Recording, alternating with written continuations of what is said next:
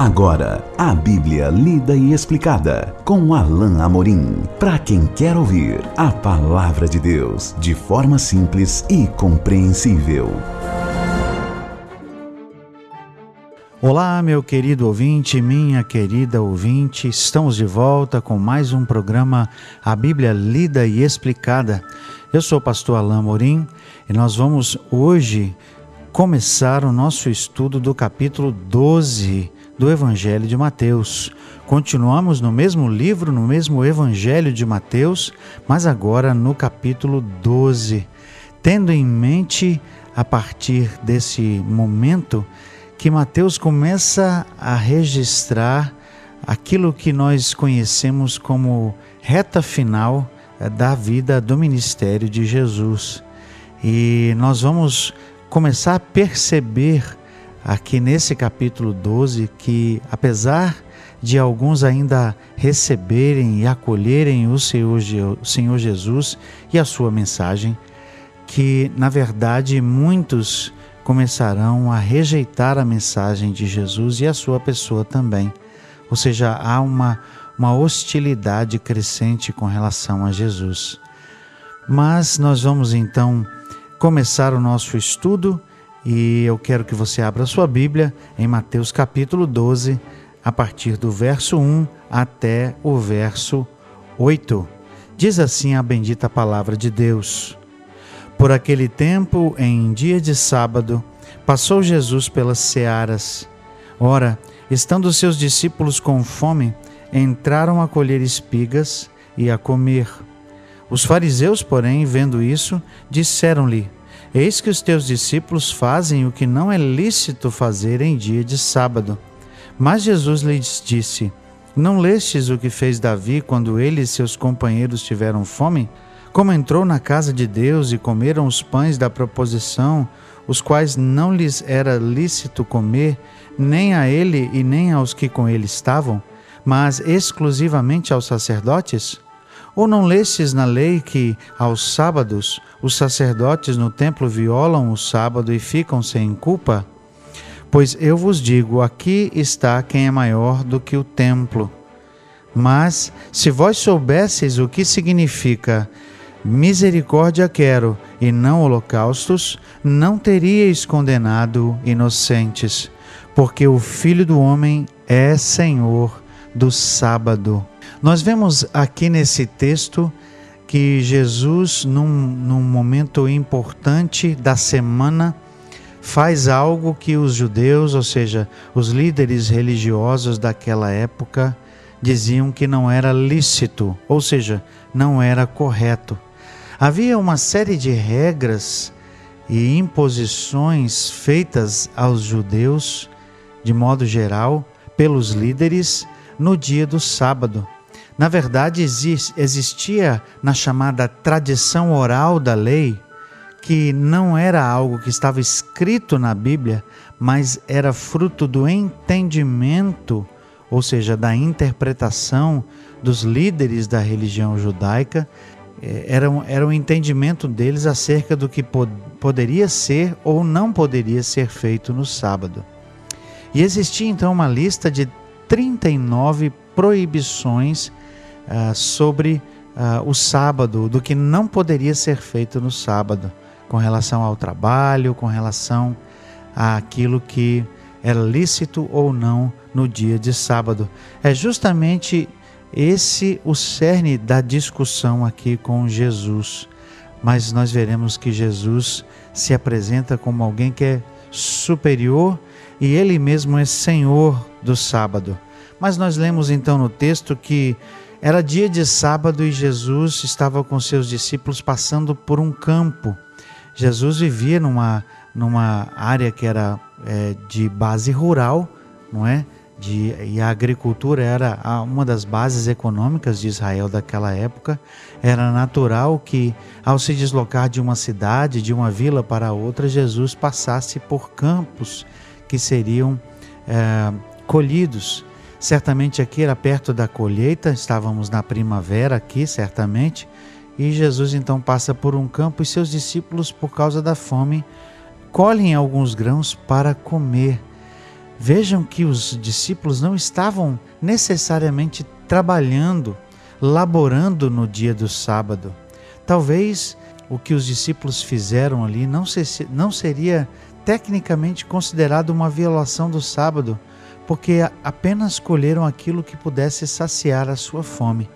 No entanto, o texto no versículo 2 diz que os fariseus logo condenaram Jesus.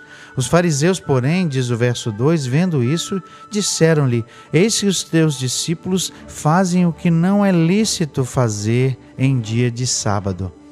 Certamente naquela tradição oral que Jesus já tinha condenado antes, nós vemos isso lá no capítulo 5, no Sermão do Monte, quando Jesus é, adiciona, quando ele é, contempla ah, algo que é além da, da, do entendimento tradicional da lei, Jesus também, ah, ali numa, no, no Sermão do Monte, condenou aquilo que ele chamou de preceito dos homens.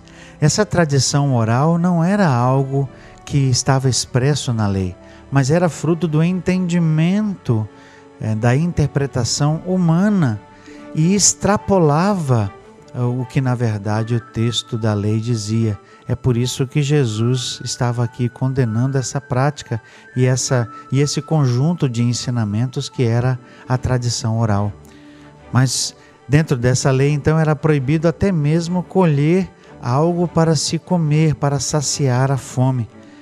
Mas Jesus não necessariamente entra em embate com aqueles fariseus, mas ele responde a essa interferência deles com uma pequena e breve parábola. Jesus diz assim: Mas Jesus lhes disse: Não lestes o que fez Davi quando ele e seus companheiros tiveram fome? Como entrou na casa de Deus e como comeram os pães da proposição, os quais não lhes era lícito comer? Nem a ele e nem aos que com ele estavam, mas exclusivamente aos sacerdotes? Jesus, ao responder, aponta para a realidade de um texto que é relatado no Antigo Testamento, de quando Davi estava fugindo do rei Saul com alguns companheiros, e ele chega ao sacerdote e, pergun pergunta a ele se havia algo para comer, porque eles estavam com fome. E o sacerdote disse: Não há nada aqui senão os pães da proposição.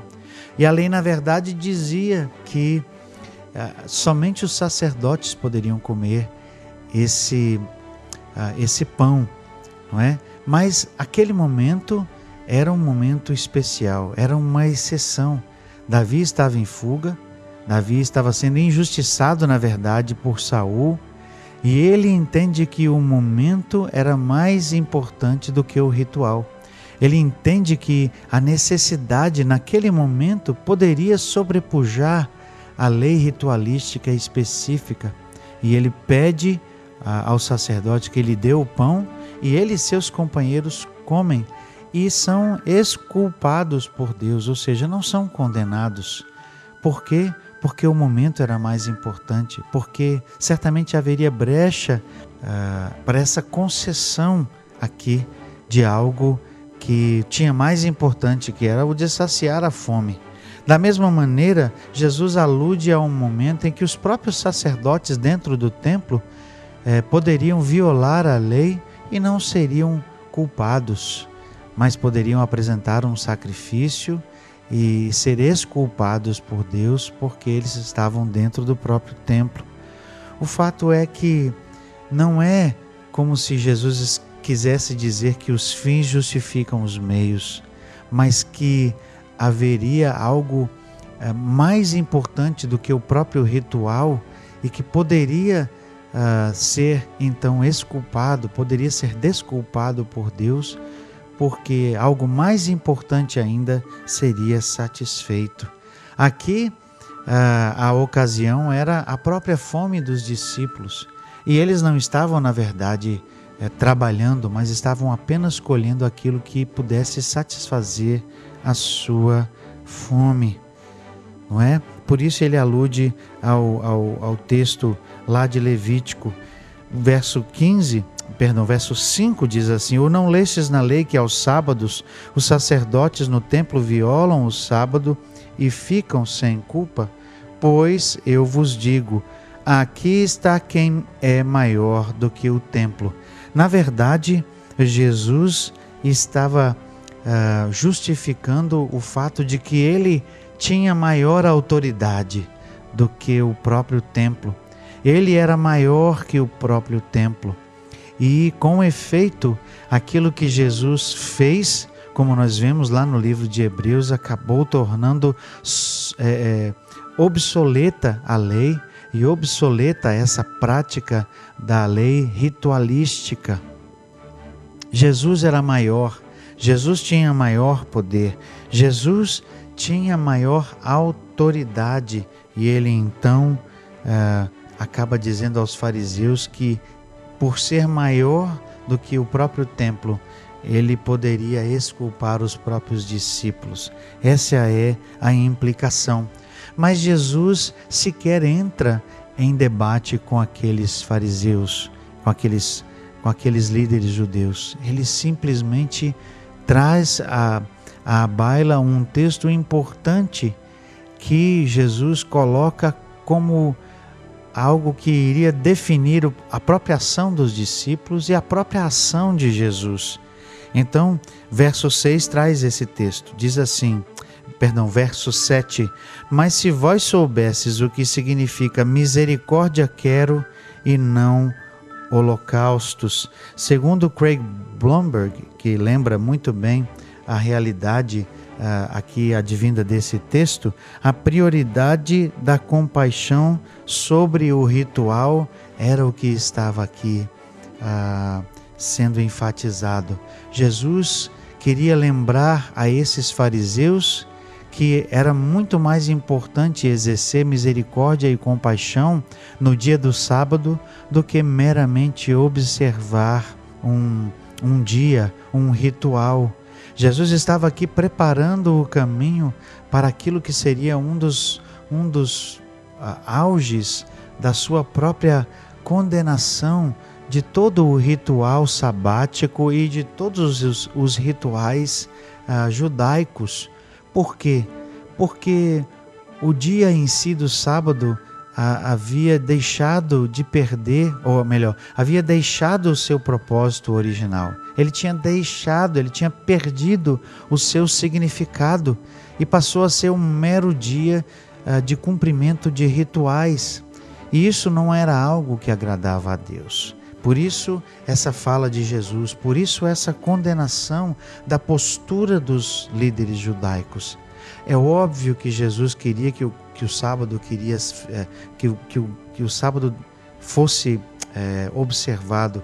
É óbvio que Jesus entendia que o dia era um dia sagrado e santo, mas ele deveria ser um meio para consagração e não um fim em si mesmo. Não meros rituais para serem observados, como se a mera observação religiosa de rituais fosse o que Deus estava buscando. A verdade é que o espírito, vamos dizer assim, do sábado, ou seja, aquilo que ele deveria produzir de santificação, de busca de Deus, havia sido perdido. E por isso Jesus chama a atenção desses líderes. Misericórdia quero e não holocaustos, porque o Filho do Homem é Senhor do sábado. Jesus tinha autoridade sobre o sábado. Jesus tinha autoridade porque era maior que o próprio templo e ele então justificaria aqueles discípulos por aquilo que estavam fazendo. Isso chama a nossa atenção, meus queridos ouvintes, para aquilo que nós fazemos para Deus, até mesmo num dia de domingo. Não que o sábado seja o domingo, essa não é a questão. A questão é que no dia que nós separamos para o Senhor, como está o nosso coração? Como é, como são as coisas que nós fazemos? Como é, como é a nossa ida à igreja? Como é a, a nossa postura de adoração no dia de domingo? Estamos santificando o mesmo dia ou ele se tornou e se torna um mero ritual para nós? Isso é algo que certamente podemos questionar até hoje ao pensarmos naquilo que fazemos para o Senhor, até mesmo no dia de domingo. Jesus vai continuar a falar e a, e a entrar em embate com os fariseus por causa do sábado, e nós veremos isso no nosso próximo encontro. Até lá, que Deus abençoe sua vida. Acesse agora nossa plataforma e baixe os podcasts www.rede316.com.br. A Bíblia lida e explicada com Alain Amorim.